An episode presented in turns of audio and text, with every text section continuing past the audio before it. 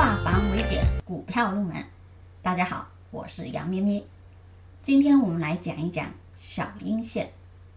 什么是小阴线呢？一般认为，跌幅在两个点以下的都可以叫小阴线。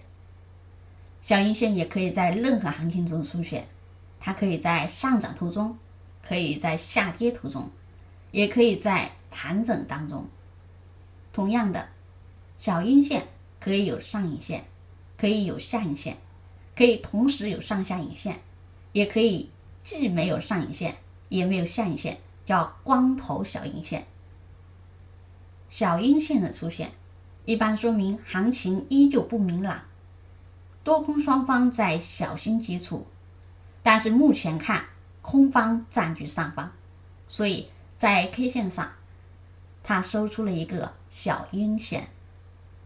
同样的，我们要注意，单根小阴线去研判行情意义不大，我们要结合其他 K 线一起研判。